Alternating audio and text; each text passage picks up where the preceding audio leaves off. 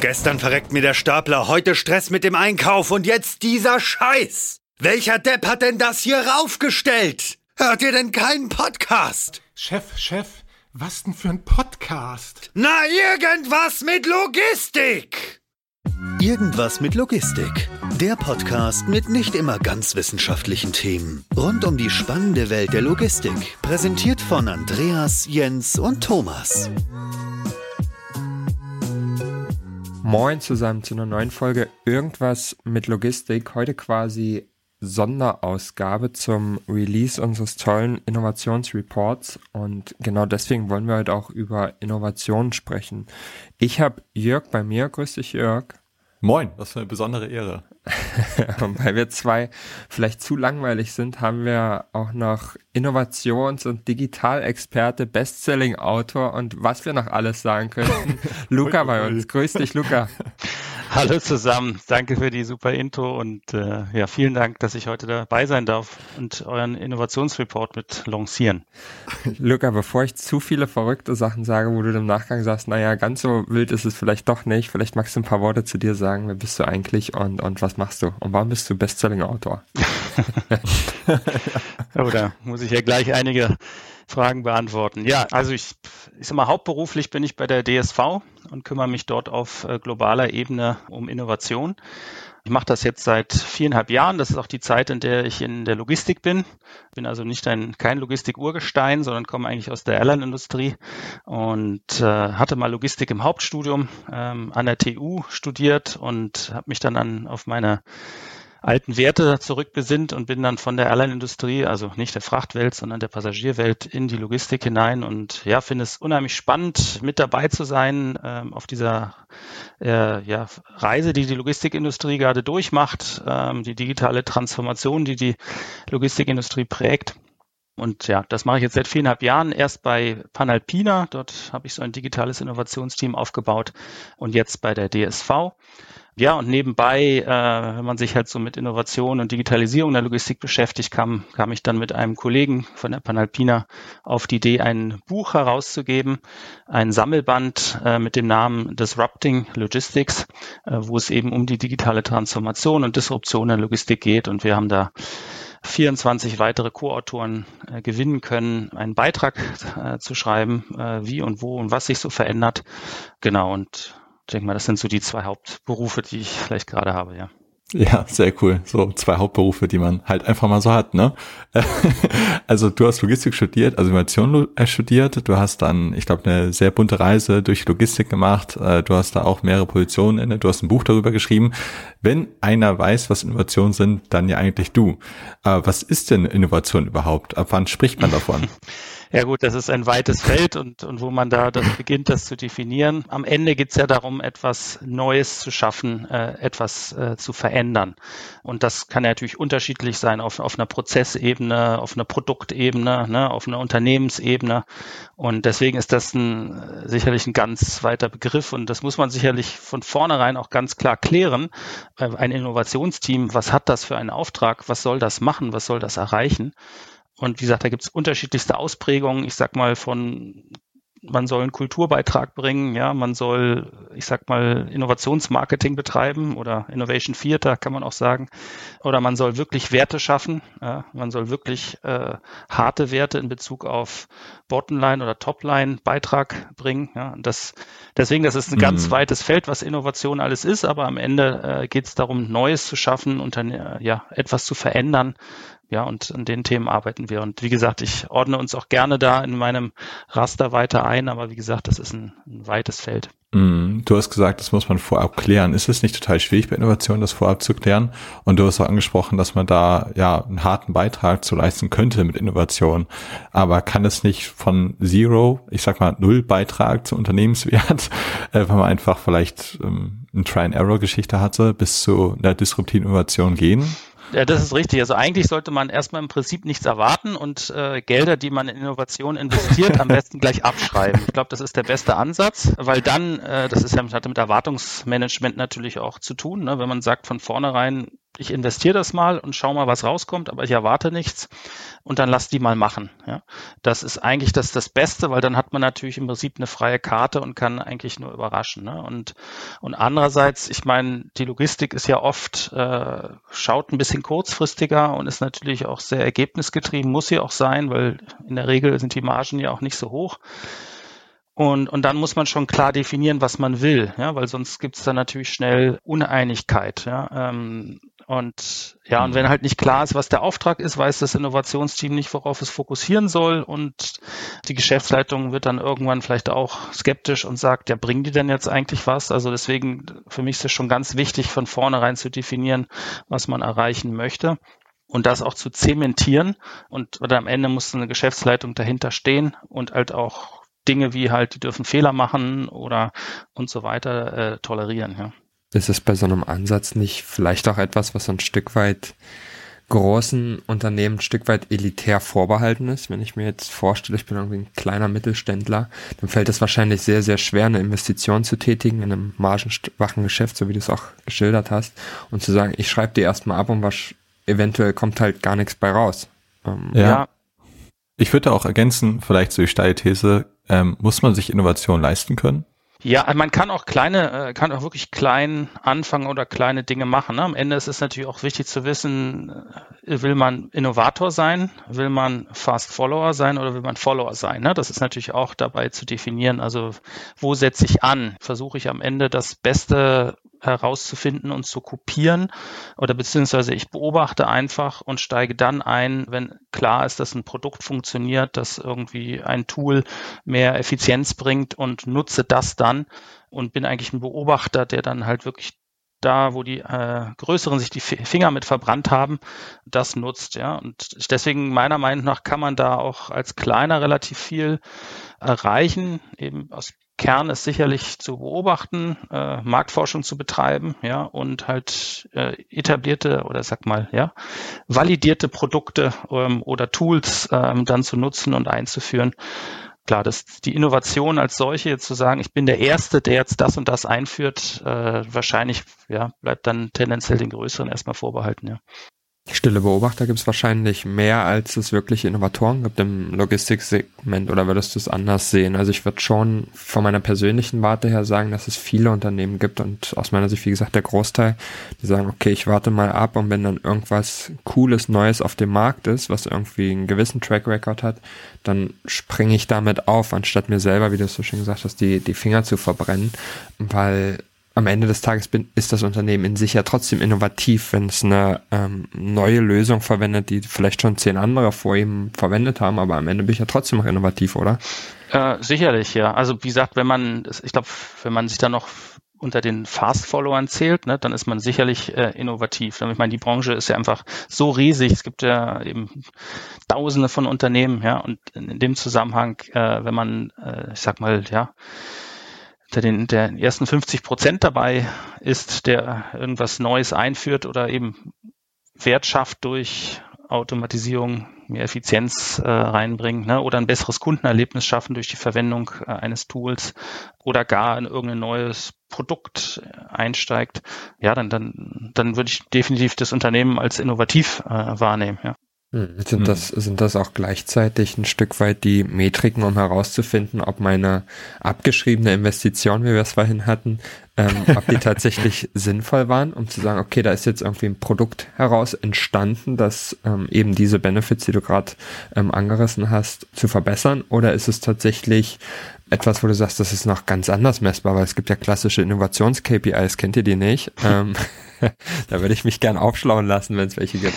Ja, eben, wie gesagt, es kommt ganz darauf an, was der Auftrag äh, äh, ist, ne, von, von so einer Einheit, ja. Eben, also fangen wir mal mit eben mit den harten Kriterien an, ne, das wirklich, entweder geht's, es geht um darum, einen Beitrag äh, zur Kostenreduktion äh, zu leisten, ja, oder es geht ein, ein Beitrag, äh, den, den Umsatz zu steigern, ja. Ähm, entweder mit neuen Produkten oder halt oder Verbesserungen. Ja. Das ist aus meiner Sicht für eine Innovationseinheit die härtesten Messkriterien. Ne? Das heißt, die Projekte, die sie angreifen und daraus und dann Piloten, MVPs entwickeln etc., dass diese Produkte oder diese ja, Tools, die man einführt, wirklich diese, diese Verbesserung auch in den Geschäftseinheiten umsetzen. Und mhm. das ist für mich die, die härteste Kriterium, dass man wirklich den Erfolg der Einheit misst und dem muss man natürlich dann ein bisschen Zeit geben und zu sagen, hey, ich muss genau messen, welchen Wertbeitrag euer Sein, eure Tätigkeiten diesbezüglich erreicht haben. Und dann gibt es eher den soften Bereich, ne, wenn man jetzt sagt, man will innovativer werden, man muss schneller werden, man muss agiler werden, ja, dann kann vielleicht so eine Innovationseinheit auch so einen kulturellen Auftrag haben. Ne? Also das einfach das auch zu informieren, was gibt's denn da draußen für neue Themen im Markt und Design Thinking Workshops durchführen ne? und agiles Projektmanagement einführen und, und einfach ein Unternehmen von der, ja, von der Kultur einfach verändern, ein bisschen risikofreudiger werden, eben agiler zu arbeiten und so. Das, das kann es natürlich kann man dann schwer messen. Da müsste man vielleicht dann eine Anzahl Workshops, die man durchgeführt hat und so weiter. Oder äh, ja, messen. Und, oder man kann das auch als Innovationsmarketing-Veranstaltung sehen. Ne? Und dann kann man das vielleicht äh, wirklich messen in Anzahl von Veröffentlichungen. Artikel, äh, interne Veröffentlichungen, externe Veröffentlichungen. Wurde über unter, das Unternehmen gesprochen, wurde, hat die Presse gesagt, das Unternehmen ist jetzt innovativ. Also das gibt durchaus Einheiten, die auch nur so einen Auftrag haben. Ja. Ja, ist irgendwie schwierig, da was Messbares rauszuziehen. Für mich hört es ein bisschen sich nach dem Zwang, irgendwas zu messen an, aber vielleicht bin ich auch nicht so weit im Thema drin. Wo sich mir da die Frage gestellt hat, ist, sind dann die kleinen Innovationen, das heißt so die inkrementellen Innovationen eher den kleinen Unternehmen vorbehalten und die großen disruptiven Innovationen wirklich den großen Global Playern oder kann ich auch als kleines Unternehmen eine super disruptive Innovation hervorbringen? Und wenn ja, wie mache ich das? Kannst du da mal so einen Best Practice Ansatz geben? Ich, ich denke schon. Also ich glaube, allen Unternehmensgrößen sind alle, sind alle Innovationen sind für alle Unternehmensgrößen möglich. Also eine, eine inkrementelle Innovation ist natürlich auch für ein, äh, für ein Großunternehmen wichtig. Die sind natürlich in der Lage, sowas einfach mhm. viel stärker zu skalieren und einen Beitrag, den man in irgendeinem Lager erreicht, dann natürlich auf die weiteren 400, 600 Lager zu skalieren ja, und multiplizieren. Ja. Also das ist eigentlich extrem wichtig, also wir schauen auch bei der Auswahl von solchen inkrementellen Innovationen natürlich gezielt darauf, wie stark kann man das skalieren. Ja, ist das etwas, was man irgendwie nur in einer Geschäftseinheit mhm. umsetzen kann, weil das irgendwie eine ganz spezielle Kundenlösung ist oder irgendwas? Oder ist das etwas, wo man den Prozess äh, durchgängig über alle Unternehmenseinheiten äh, verändern kann? Ne? Und also das ist für ein großes Unternehmen genauso wichtig wie, äh, wie ein kleines. Ich sag mal, diese inkrementellen Innovationen in der Regel lassen sich schneller umsetzen ja, das ist auch, ist ja eben nah am Kerngeschäft dran. Das ist auch wahrscheinlich schneller messbar in der, in der Kostenreduktion, die man in einem Prozess äh, erzielt. Diese disruptiven Innovationen brauchen in der Regel mehr Zeit. Und ich glaube, das ist so ein bisschen, warum es schwieriger ist, sicherlich für manchmal für kleine Unternehmen sowas anzugehen. Ne? Das, das, das braucht mehr Zeit, das, da wirkt auch mehr Risiko, ähm, dass da nichts rauskommt. Andererseits, sage ich mal, ist gerade die Digitalisierung eine Möglichkeit äh, für, für, jegliches Unternehmen, siehe wie Startups groß werden, aus einer Idee ein großes Produkt zu machen, was sich am Markt skalieren lässt. Ja, also ich glaube, dass gerade die Digitalisierung vielen Unternehmen einen neuen Marktzugang ermöglicht dass es einfacher eigentlich sein kann, als, sage ich mal, ein traditionelles Logistikunternehmen zu gründen und zu entwickeln und in, ja, vor allem Assets ja, aufzubauen im Vergleich digital. Das hat in der Regel mit Software zu tun. Ja, das, das lässt sich viel kostengünstiger skalieren. Ja, also deswegen glaube ich, man mhm. sieht ja eben, es gibt viele erfolgreiche Logistik-Startups und daran sieht man ja, dass es kleinen Unternehmen ja auch möglich ist, mit disruptiven Innovationen in den Markt vorzudringen. Ja. Ja, häufig ist es einfach nur, dass du ein MVP hast und das erstmal auf den Markt bringst und dann schaust, was passiert. Und wenn es halt äh, stolt, dann stolt es. Und wenn es halt äh, skaliert, dann ist es umso besser. Glaubst du, es wird in Zukunft mehr zur Kooperation kommen bezüglich Innovationen? Weil du hast ein paar Faktoren aufgezählt, die halt in Richtung, ja, besser Innovationsmanagement gehen ähm, dass da einfach diese Assets zusammengezogen werden, damit ich eben bessere Möglichkeiten habe, Innovationen auch durchzubringen? Ja, da glaube ich ganz fest dran. Also ich glaube, dass Kooperation am Ende der Königsweg äh, der, der Innovation ist. Man muss nicht alles selbst mhm. machen und wir auch bei der bei DSV, wir, wir verfolgen einen Make- und Partneransatz, äh, wenn es um Innovationen geht. Auch, sag mal, dediziert investieren wir auch. Das ist für mich dann die dritte Komponente bei. Ja. Aber im, im Prinzip überlegen wir schon genau, was sind Dinge, die wir selbst entwickeln können, weil wir dazu die Fähigkeiten haben und auch wollen, weil das am Ende natürlich auch die Lerneffekte sind am größten, wenn man Dinge versucht selbst anzugehen äh, und, und zu verändern. Ja. Im Gegensatz mhm. dazu, wo man sagt einfach, das sind Dinge, die, die muss ich nicht nochmal neu erfinden oder da bin ich einfach gar nicht so schnell am Markt. Wenn ich jetzt irgendwie einen digitalen Spediteur entwickeln will, als Beispiel, ne, dann brauche ich ja vielleicht auch eine gewisse Zeit, bis ich das, bis ich das hinbekommen habe. Und dann kann man sich natürlich auch fragen, vielleicht kooperiert man dann mit dem beispielsweise digitalen Spediteur oder mit anderen Technologieunternehmen. Äh, das können dann normale kommerzielle Partnerschaften sein, können auch strategische Partnerschaften, das kann hin bis zum Joint Venture gehen, zu Beteiligung. Ähm, und das ist für mich alles der Partneransatz, also dass man genau überlegt, was macht man selbst, wo nutzt man das Wissen, Kompetenz und auch das, was schon entwickelt wurde, ähm, zum eigenen Vorteil. Ja. Äh, ist häufig da nicht auch der Datenansatz ein bisschen schwierig? Das heißt, wer profitiert später von Innovationen und dass der eine es besser nutzt als der ja, andere? Das ist sicherlich dann oft die Gretchenfrage, ne? also wem gehören die Daten und äh, wer und oder wer ist auch ähm, ja das Gesicht gegenüber dem Kunden? Das ist sicherlich auch eine Gretchenfrage dann äh, da oft, ne? Und das entscheidet dann sicherlich auch, äh, welche Rolle man ähm, in so einem gemeinsamen Produkt äh, spielt. Deswegen, das muss man sagen, ist auch das große Hindernis vielleicht im Moment auch in der Logistik. Daten zu teilen ist nach wie vor halt die Bereitschaft dazu ist begrenzt, je nachdem, wie die Governance äh, diesbezüglich aussieht, wie, wie Daten geteilt werden, wie, wo, wo man in ja, wer welch, in welche Daten reinschauen kann. Ja, ich meine, ein schönes Beispiel dazu ist, denk mal, zum Beispiel TradeLens von Maersk und, und IBM, wo halt, sich, also die Carrier haben, die Reedereien haben sich da ja relativ schnell drauf geworfen, auch die Hafenbetreiber und so weiter, ne, aber Spediteure arbeiten da im Moment halt nach wie vor nur sehr begrenzt mit, ne, weil man einfach, wenn man auf so einer Plattform die Daten der ganzen Transaktionen teilt, ne, dann will man natürlich A, sicherstellen, dass nur derjenige, der auch den Teil der Daten sehen soll, auch nur Zugang zu diesem Teil der Daten hat und so weiter, dass Wettbewerber nicht ähm, ja. einen in die Transaktion hineinschauen können und und andererseits, äh, ich sag mal, könnte man so viel in der Logistik verbessern, Effizienz schaffen, wenn man viel stärker Daten kollaborativ teilt und nicht nur bilateral, sondern wirklich multilateral. Ja, also könnte man sehr viel rausholen und aber dass man da einen neutralen Ansatz findet und wirklich weiß, dass die seine eigenen Daten sicher sind, das ist noch die große Herausforderung. Daher, sage ich mal, ist vielleicht der ganz große kollaborative Ansatz in der Logistik noch nicht gekommen. Ne? Es gibt so ein paar erst paar, ja, mhm. paar Dinge, wo einige dran arbeiten. Also die Digital Container Shipping Association, die macht einen guten Job, um erstmal Standards äh, zu definieren. Ja, das ist ja die Basis ja. von sowas. Aber wie gesagt, das, das ist nach wie vor die große Herausforderung, was ihr angesprochen habt ist ja auch wieder ein ähnliches Problem wie, wie das, was wir vorher bezüglich der Unternehmensgrößen angesprochen haben. Ne? Wenn ich jetzt so ein Konglomerat aus DSV und äh, äh, aus Maersk und IBM war das Beispiel, das du angebracht hast, wenn ich dieses Konglomerat mal gegenüber so einem Spediteur, so einem Haus- und Hofspediteur vergleiche, dann hast du ja schnell eine Situation, wo der Spediteur wahrscheinlich bei einem gewissen Detailgrad auch aussteigen muss, weil er das, das Know-how und die Ressourcen ja gar nicht hat, um das zu bewerten. Ne?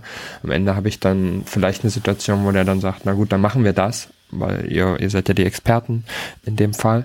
Aber am Ende gehe ich natürlich auch als, ähm, ich sag mal, ein Stück weit nicht wissender Spediteur eine gewisse Gefahr ein bei solchen Konstellationen. Wie sorgt man denn eigentlich dafür, dass man irgendwie einen richtigen Partner findet und, und das richtige Setup? Du hast vorhin viele Beispiele genannt, wie man das machen kann, über strategische, kommerzielle Partnerschaften bis hin zu Joint Ventures und Beteiligung. Was sind denn da so die Tipps aus deiner Sicht, um den richtigen Partner im richtigen Format zu erwischen? Gibt es da irgendwie so ein Rezept? Praktisch ein Tinder für Innovation. ja, also von der Herangehensweise äh, ist es erstmal äh, sich ranrobben. Ne? Das ist das agile Vorgehen, das Lean Startup äh, Prinzip, grundsätzlich erstmal Dinge auszutesten, zu, äh, ein Proof of Concept ja, äh, zu machen. Und, und so gehen wir auch grundsätzlich vor, wenn wir neue Technologie ausprobieren, die von jemand anders bereitgestellt wird, dass wir die erstmal in einem dedizierten Rahmen ausprobieren. Das kann erstmal im Rahmen, sage ich mal, einer Data Sandbox sein, was wir haben jetzt immer den Luxus, sowas zu haben, ne, dass wir wirklich einfach mit Daten mal spielen können. Oder man probiert es dann wirklich gleich in der, in der realen Umgebung und führt dann nach unserer Definition einen Piloten äh, durch und testet die Dinge mit einzelnen Transaktionen und sammelt damit Erfahrung ne, und spricht mit Nutzern, validiert, um dann zum Schluss zu kommen, ist es etwas, äh, was einen Wertbeitrag liefert, äh, Kosten versus Nutzen, wie verhält sich das? Also das ist unser allgemeines äh, Vorgehen und das würde ich auch bei solchen mhm. Themen immer erfahren, eben ranrobben, pilotieren, ausprobieren, halt immer die Komplexität weiter steigern, mehr Daten reingeben und so weiter, bis man dann etwas äh, ja, umarmt. Oft finde ich, wenn ich so an das Thema Innovation denke, dann denkt man gern in Unternehmen an den berühmt-berüchtigten Elfenbeinturm und da sitzen mhm. dann die Leute ähm, in kreativen Coworking Spaces und trinken Chai Latte, wie man das im Internet mhm. so nett sagt. Ähm, ich mag gar kein Chai Latte. Hab nie verstanden, wer das trinkt. Wahrscheinlich nur die Leute eben und ich sage nie Elfenbeinturm. Ähm, aber das ist ja, ist ja so ein bisschen das, der, der Stereotyp, den man sich vielleicht vereinfacht vorstellt und sagt, die denken sich da irgendwas Wildes aus und haben den Auftrag, irgendwie rumzuexperimentieren. Wie vermeidet man denn genau genau so eine Situation in einem Unternehmen und kann dafür sorgen, dass man irgendwie auch näher mhm. dran ist, wenn man das. Das mit dem Elfenbeinturm habe ich auch schon mal gehört, ja, aus, aus dem eigenen Unternehmen. Äh, insbesondere dann, als wir auch uns entschieden haben, mal zu Panalpina Zeiten äh, ein eigenes Büro aufzumachen, um halt, sag ich mal, gegenüber der Startup-Welt zu scheinen und auch Talente anzuziehen. Ne? Und das hat dann natürlich gleichzeitig wieder den, das Negativ-Image im eigenen Unternehmen hervorgerufen. Ja. Hätte ich mir da irgendwie so eine Tür geheftet. Hier ja, ist der Elfenbeinturm. ja, ich glaube, das hängt wieder ganz davon ab, eben was man erreichen möchte mit dem Innovationsteam. Ja, ähm, also ich sag mal Beispiel, wenn es um inkrementelle Innovationen geht, ja, dann sollte man möglichst nah am Kerngeschäft dran sein und dann sitzt man vermutlich auch am besten im Kerngeschäft. Ja. Das heißt, solche Art Projekte gehen wir immer so an, dass wir sagen, Punkt eins, wir müssen ein wahres Problem lösen, entweder was die Geschäftseinheit hat oder ein Kunde halt hat, also der interne oder der externe Kunde. Ja. Zweitens sagen wir der Geschäftseinheit auch, pass auf, wir, wir können euch dabei helfen, dieses Problem zu lösen, aber ihr müsst die Verantwortung für dieses Projekt tragen. Ja. Ihr müsst auch Ressourcen bereitstellen, und zwar die uns Expertise geben am besten gibt ihr auch ein bisschen Budget. Also wir geben gern die andere Hälfte. Notfalls geben wir das ganze Budget um für den Piloten, um das auszutesten. Aber am besten teilt man sich das Geld, wann ist das einfach ja, das Commitment äh, der Abteilung einfach größer. Ja, und eine Innovationseinheit kann dann so als Projektleiter ähm, facilitieren ähm, und das Ganze sagen wir, ja, voranbringen. Ja. Will einfach sagen, man nimmt die Geschäftseinheit in die Pflicht quasi von Anfang an probiert das gemeinsam durch, stellt fest, ob es Wert hat oder nicht. Und dann muss aber auch die Bereitschaft der Geschäftseinheit da sein, äh, diese Innovation, wenn, wenn erfolgreich, wenn positiver Business Case, dieses Thema zu umarmen und einzuführen. Ja. Deswegen da würde ich definitiv sagen, wenn man an solchen Innovationen arbeitet, auf, der The auf dem Thema Effizienz, Automatisierung, ja, dann sollte man eben kein Elfenbeinturm sein, sondern sollte wirklich möglichst nah dran sein und quasi in einer Geschäftseinheit auch zu Hause sein. Ja. Mhm. Wie macht man denn sowas? Also ich kann es mir vorstellen, auf der einen Seite ist halt ein Kompromiss zwischen Leute mitnehmen, aber auch so ein bisschen aus seinem eigenen Weg bleiben, dass man da nicht zerstückelt wird zwischen den verschiedenen Stakeholdern in dem riesigen Innovationsprojekt, was man dann vorantreiben sollte, oder zumindest die Vision, dass man da sich selber treu bleibt. Wie fände es auch so ein bisschen abwägen zwischen, ja, die Idee nehme ich mit auf und verfolge sie weiter und auch eben ablehnen, dass das Ganze nicht in einem großen Mischmasch endet. Ja, das muss man klar steuern. Also wir schauen vor allem auch immer auf äh, solche Geschäftseinheiten, die auch schon mal, wo der Vorgesetzte, der Leiter eben oder auch die Einheit als solche sehr innovativ und offenherzig erscheint. Ne? Also A, Ressourcen hat, B, wirklich Dinge verändern möchte ähm, und auch die Bereitschaft gezeigt hat, ja, neue Dinge aufnehmen zu wollen. Ja. Und, und mit diesen Länderorganisationen oder Business Units arbeiten wir dann auch gerne bevorzugt zusammen. Eben, und es muss das Commitment sein, dass da Ressourcen bereitgestellt werden, um etwas Gemeinsames äh, zu, zu, bewegen. Ja. Und, und, und auch quasi mhm. nach unserem Prozess zu arbeiten, ja, also unserem Prozess, den wir mal entwickelt haben, wie testen wir halt neue Produkte, äh, Genau, und, und dann funktioniert das nach unserer Erfahrung eigentlich auch ganz gut. Aber ich wollte noch gern mal den Gegensatz dazu darstellen. Wenn der Auftrag ist, nicht Innovation nah am Kerngeschäft äh, zu erzeugen, ja, sondern wirklich Neugeschäft zu entwickeln, ja, oder gar disruptiv unterwegs zu sein, dann ist der Elfenbeinturm äh, wieder sehr nützlich, weil der äh, bringt dann halt eine gewisse Unabhängigkeit und die braucht es dann auch, ne, weil das ist dann, da hat man halt das Reporting zur Geschäftsleitung, das ist eine strategische Initiative ja. und da muss man Neugeschäft in der Regel auch in einem externen Unternehmensrahmen entwickeln und nicht im bestehenden, ja, weil das ja oft so wenn man zu nah dran ist und das ist irgendwie sogar gar kannibalisierend zum bestehenden Geschäft oder so, dann kann man sich natürlich vorstellen, dass da relativ schnell Widerstand entsteht und quasi eine Mauer gebaut wird gegen das Neue, ja, und da kann man dann oft solche disruptiven neuen Dinge dem dann wirklich nur außerhalb entwickeln und ja, nach eigenen Spielregeln, eben nicht nach den Richtlinien des Einkaufs, nicht nach den Richtlinien äh, der IT-Governance von einer Million Menschen, sage ich mal. Genau, also man braucht da einige Freiheitsgrade, will ich sagen. Ähm, sonst, sonst kann man einfach kein Speedboot sein. Also wenn man Speedboot sein möchte und quasi ja. gegen die erfolgreichen Logistik-Startups dieser Welt antreten möchte, dann muss man quasi gleiche Ausgangsvoraussetzungen haben.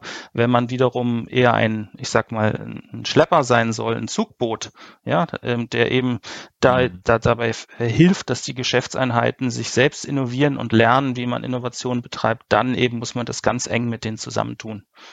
Mit den Schleppern und Speedboats fühle ich mich jetzt auch als Hamburger Ach, abgeholt. Ähm, vielen, vielen Dank dafür.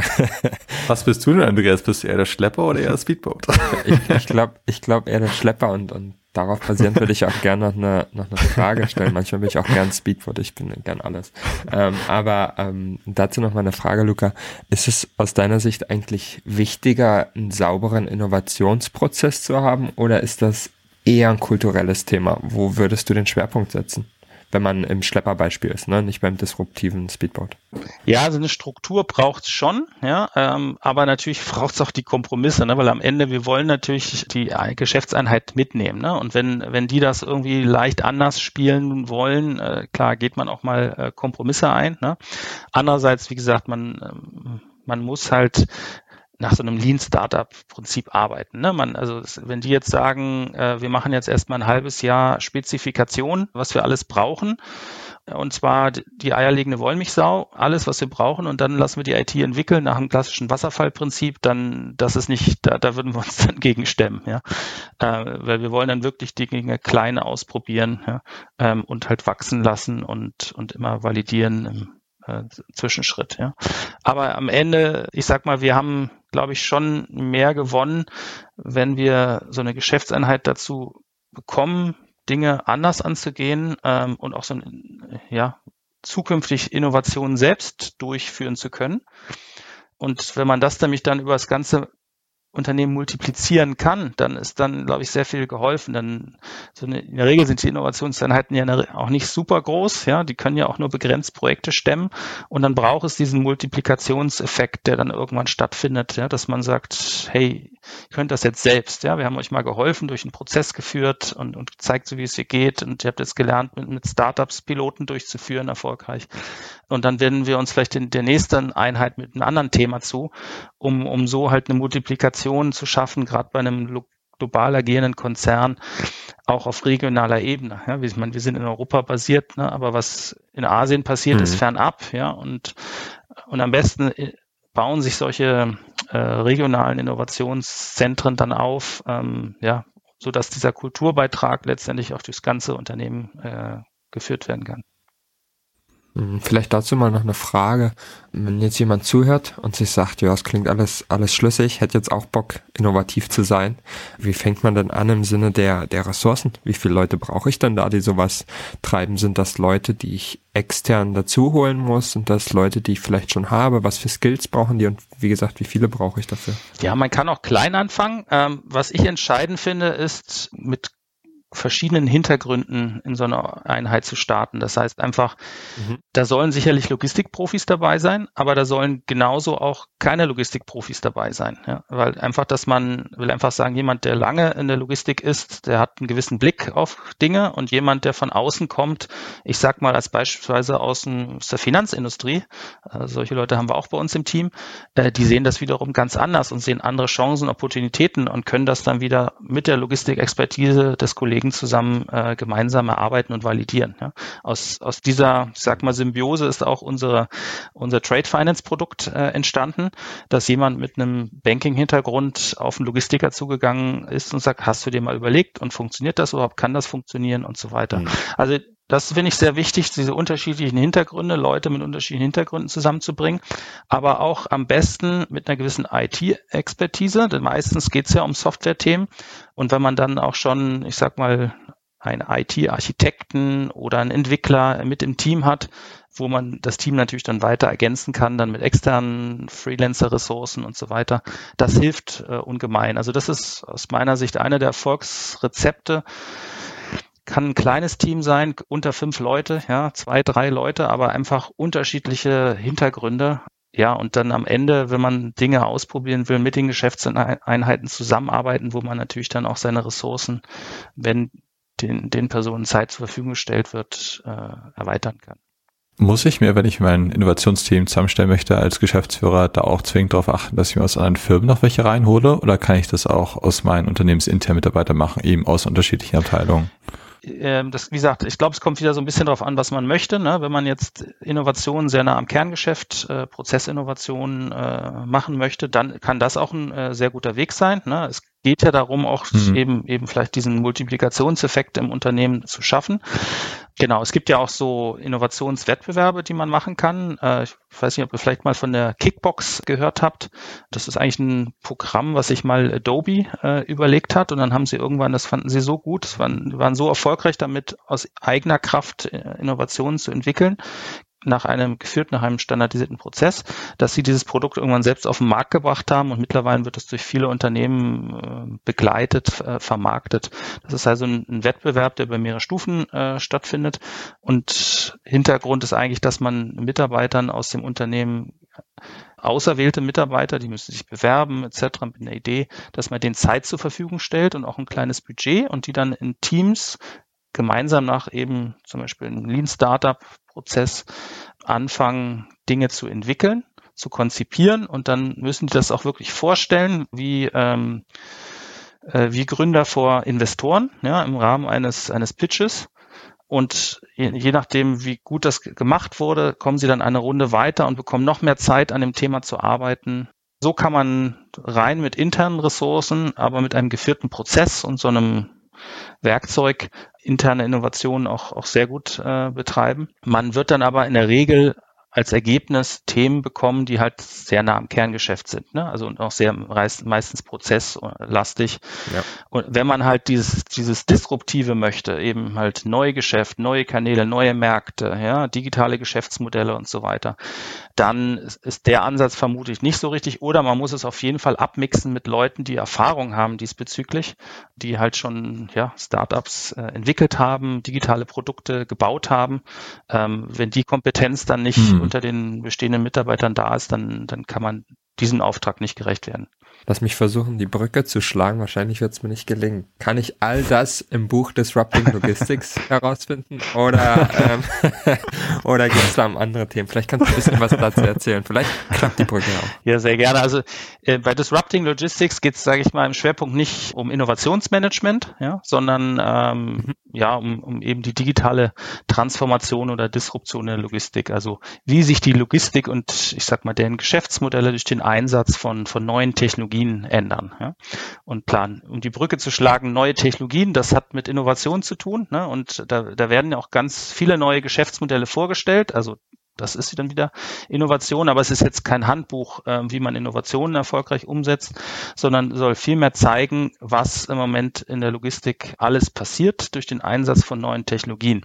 Und das bezogen auf die gesamte Industrie. Das heißt, wir werfen einen Blick auf die letzte Meile, wir werfen einen Blick auf, auf das Speditionsgeschäft, wir werfen einen Blick auf die Lagerhäuser, wie sie sich verändern, etc. Und es ist, was uns ganz wichtig dabei war, das ist halt ein Sammelband. Wir sagen wir von Praktikern für Praktiker.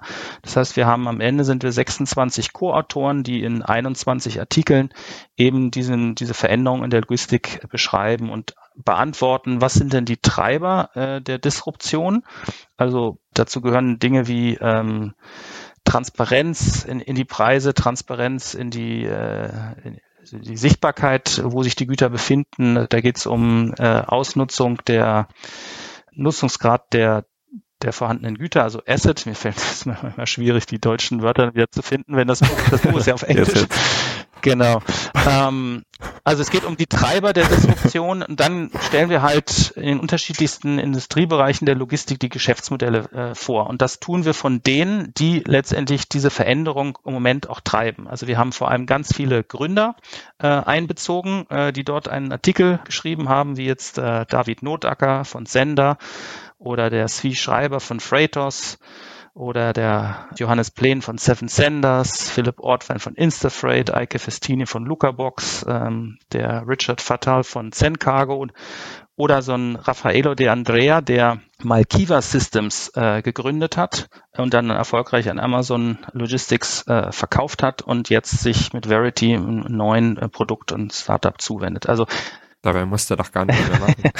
ja, man, äh, das, das mag sein, aber wie gesagt, man, man will ja sich neu äh, verwirklichen, ja. Nee, und wir haben natürlich, wir haben auch ein paar, wir haben auch zwei Logistikweise dabei, wie ein Wolfgang Kleemacher, ein Stefan Wagner. Ähm, wir haben natürlich auch die Bestandsplayer äh, dabei, also eine Lufthansa Cargo, eine DSV, die da dazu was sagen und die, die Investoren, die letztendlich das Geld zur Verfügung stellen, um diesen Wandel zu treiben, wie jetzt Plug and Play oder Holzbrink Ventures, HV, die ähm, ja, wie gesagt, es ist ein Rundumschlag zu dem, was da im Moment passiert, durch den Einsatz von neuen Technologien, zur Verfügung stellen von Kapital und eben was für neue Geschäftsmodelle entstehen und, und wie die, ja, wer die Spieler dieser Disruption sind, ja.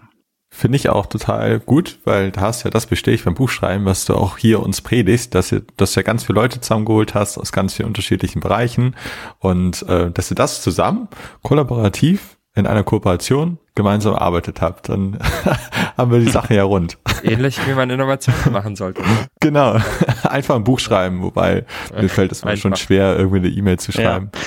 Passt sehr gut auch, auch zum Ansatz, den wir mit unserem Report verfolgen, der ja der Anlass des Interviews jetzt war. Ähm, von daher ist es ein sehr, sehr runder Abschluss, meiner Meinung nach. Ähm, ich glaube, ja, wir haben mega Spaß gemacht. Ähm, alles auf dem, auf dem gleichen Nenner gebracht am Ende des Tages und ähm, super, super spannende Insights, Luca. Ähm, vielen lieben Dank dafür. Und ich würde sagen, bis zum Sehr nächsten Mal. Sehr gerne, danke, dass ich dabei sein durfte und eben mein Gelerntes teilen darf. Eben, das ist ja auch Teil der Innovation, ja, Dinge teilen und eben kollaborieren und ja, hat sehr viel Spaß gemacht. Viel Erfolg für euren Report und bis bald. Ja, wir haben das aufgesogen. Bis dahin. Tschüss.